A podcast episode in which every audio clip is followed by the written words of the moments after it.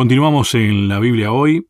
Me impactó mucho el comienzo de este tema, bajo el título Príncipe de Paz, las estadísticas que presenta el material que estamos siguiendo con respecto a la paz en el mundo, ¿no? Si recorremos la historia, 8% del tiempo, nada más. Muy poco. No llega ni al diezmo, te decía, ¿no? Y después de la Primera Guerra Mundial, que decían que era la, guerra que terminaría con toda la guerra, después vino la Segunda, ¿no? Pero de ahí en más, dos minutos de paz por año. Y hay que ver si es paz verdadera esa, ¿no? Sí, sí, sí, sí. Además hay que ver si quienes hicieron esta investigación, esta estadística, tuvieron acceso a toda la información del mundo. Claro. Creo que no. Yo creo que no. Yo creo que no existe la paz fuera de Cristo. Simplemente en este mundo existe el pecado, por lo tanto no, no es compatible. Exactamente. Porque, mm, ¿qué es paz? Paz no es firmar un papel y decir que nos tenemos que llevar bien, es realmente que nos llevemos bien.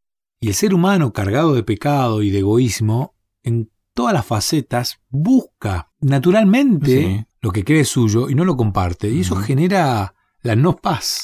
A ver, queremos estar en paz, pero no conocemos lo que es. Exactamente. No sabemos lo que es. Por lo tanto, llamamos paz a lo que no es paz. Exactamente. Estoy convencido de esto.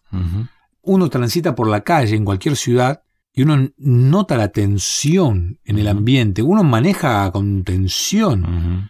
Lamentablemente uno maneja en la ruta, por ejemplo, y va con cierta tensión, porque y si el otro no descansó bien y no es consciente de, la peligrosidad que demanda manejar una ruta, entonces uno no va en paz. Y además, si se te cruza alguno de repente así, ahí también vos te das cuenta que no estás en paz porque habría que ver cómo respondes vos. Exactamente. Hay situaciones en las que uno puede experimentar en algún lugar placentero, la naturaleza, en mi caso particular, esa tranquilidad, no sé si llamarla paz, pero esa tranquilidad. Es cierto que cuando uno es cristiano y confía en el príncipe de paz, y uno está convencido, el otro día hice una encuesta, y muchas preguntas estaban relacionadas a los problemas. Yo creo no tener problemas. Y uno mira, pero ¿cómo? ¿No te pasa esto? bueno, pero tiene solución esto, entonces no es un problema. Y tampoco es algo que me genere estrés. Sí me ocupo de antemano, pero no es que eso me genere un malestar, porque no lo siento como un problema. Yo creo que desaparecen los problemas cuando uno confía en el príncipe de paz. Cuando uno dice, bueno, yo voy a hacer hasta acá. Yo estudio todo lo que puedo. Y al momento del examen, Dios, vos sabés lo que estudié. No te pido recordar algo que no estudié. Pero vos sabés que estoy. Lo único que te pido es que me des tranquilidad, la sabiduría necesaria y que me, ayudes. Esa ayuda extra es la que me da la paz, porque es el príncipe de paz. No encuentro en este mundo algo que pueda reemplazar a Cristo y que te dé esa paz que solo Él da. Es que es en contra de nuestra naturaleza esto. Como seres humanos en este mundo no tenemos paz realmente. Podemos encontrarla llamativamente en una persona que es un príncipe de paz. Esa es paz verdadera, Exactamente. Es que existe una sola, lo demás son, son copias. Intentos. Intentos de copias baratas. O sea, uno ve una zapatilla original y una que es una copia y se da cuenta. Acá pasa lo mismo.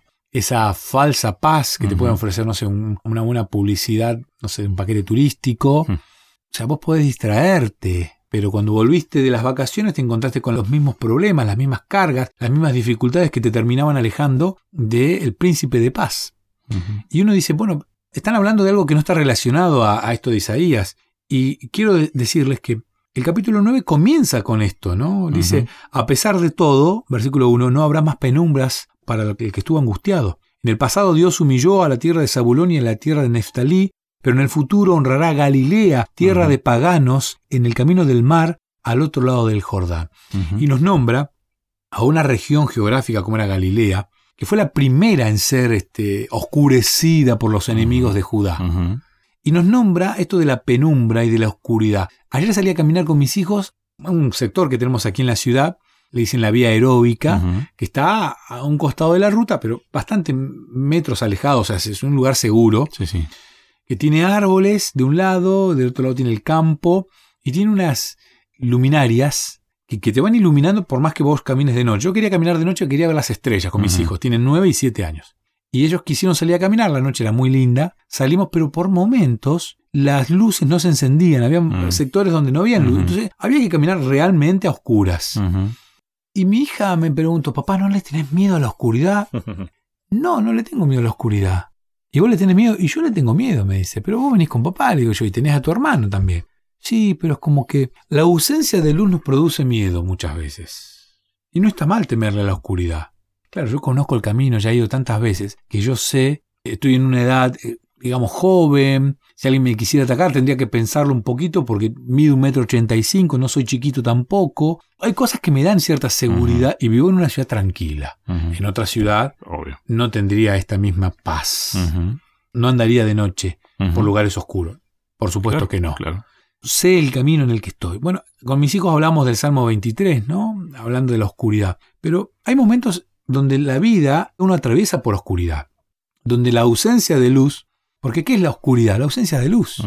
Entonces, al pueblo de Israel, a Judá, específicamente a Judá, porque ya Israel no estaba, estaban ausentes de la luz que te da el príncipe de paz. Que justamente es admirable.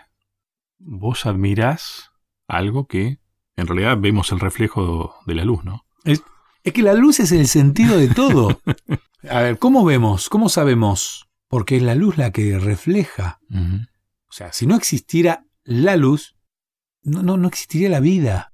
No estoy hablando del sol y de las cualidades que el sol le aporta, porque el sol ilumina, que no es lo mismo que Jesús, que es la luz. Exacto. Es verdaderamente admirable. Exactamente.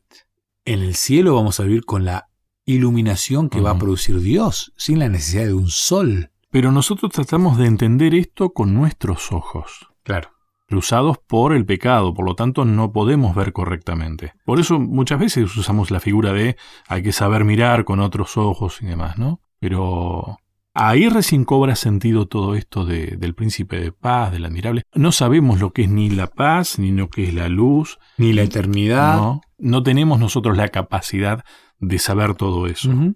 Pero eso mismo nos tiene que llevar a la humildad de caminar donde Él nos señala que caminemos. El darnos cuenta de que no, no conocemos todo esto nos ubica automáticamente en el lugar que nos corresponde, ¿no? Somos criaturas creadas. Pero ahí entonces podemos elegir o andar a tientas por el camino que nosotros digamos, sin luz, o caminar con nuestras pobres capacidades, pero por donde Dios nos dice. Que eso es lo que estaba allí en juego, ¿no? Galilea entró en un periodo de oscuridad. Completamente. Andar a tientas. Se dejan influenciar por su alrededor y este alrededor termina este, contaminando con oscuridad a este pueblo elegido por Dios. Este Dios supremo, este Dios, este rey del universo que los elige, que te elija Dios. ¡Wow!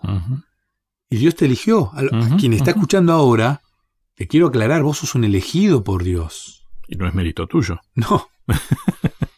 en realidad Dios los elige a todos. ¿Sí? Y esto también es wow, no lo podemos entender. Dios eligió a Hitler. Hmm. Sí, lo eligió para salvarse. Él decidió, lo vamos a ver tal vez en el próximo bloque.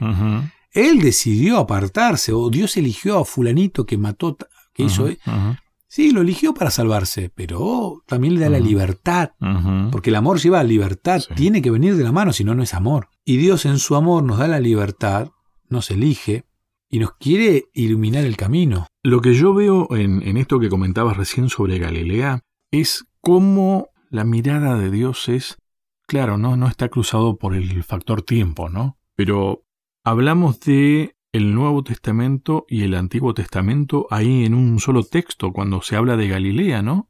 Ese niño nos es dado, trajo la luz en el sector geográfico Galilea, que estaba a oscuras, y estamos hablando de, habíamos dicho, en la época de Asiria, ¿no? Del dominio asirio.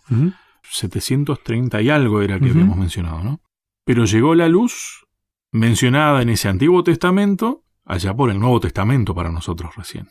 En el ministerio de Cristo es donde llegó la luz a Galilea. Exactamente. Eh, muchos años de oscuridad que tal vez ni siquiera lo llamaban oscuridad. Qué interesante, ¿no? Porque muchas veces podemos estar en plena oscuridad y no, no saberlo. Y me encanta lo... Pero Dios está viendo los tiempos. Lo sencillo también de Dios, ¿no? Porque maneja todo y no por casualidad Él arranca en este mismo lugar, en el que, en este mar, ¿no? Porque acá se lo menciona, en Galilea, donde Jesús comienza su ministerio, donde realmente se hace fuerte el ministerio de Cristo, porque la gente ve ahí en Galilea porque había un problema importante, y acá hay un paralelismo con el tiempo de Isaías. La gente había entrado en el ocultismo. eh, consultarle a, a- a demonios, a espíritus malignos. Y Jesús vino y en Galilea es donde realiza, o por lo menos tenemos el registro, de milagros donde libera a personas de demonios. Él vino a ganar esa batalla en el mismo lugar donde sus hermanos la habían perdido, o sea, donde la humanidad la había perdido, en el Decidieron mismo terreno. perderla. Decidieron perderla. En el mismo terreno, él vino a combatir. Y lo hace como un príncipe de paz, como un admirable, como un Dios fuerte, poderoso, eterno. Es interesante, ¿no? Cómo Cristo es el fin de la oscuridad para Galilea y para el resto del mundo. Yo cada día creo menos en las casualidades. No, no. Claramente que no. Bien, tenemos que hacer una pequeña pausa. ¿Para qué lado vamos en el siguiente bloque? Bueno, vamos a estar eh, hablando sobre un poquito esta dinastía y vamos a ver esto de la vara de la ira de Dios. Allí por el capítulo 9, versículo 8, versículo Título 10. llamativo ese. Sí. Bueno, la pausa, ya seguimos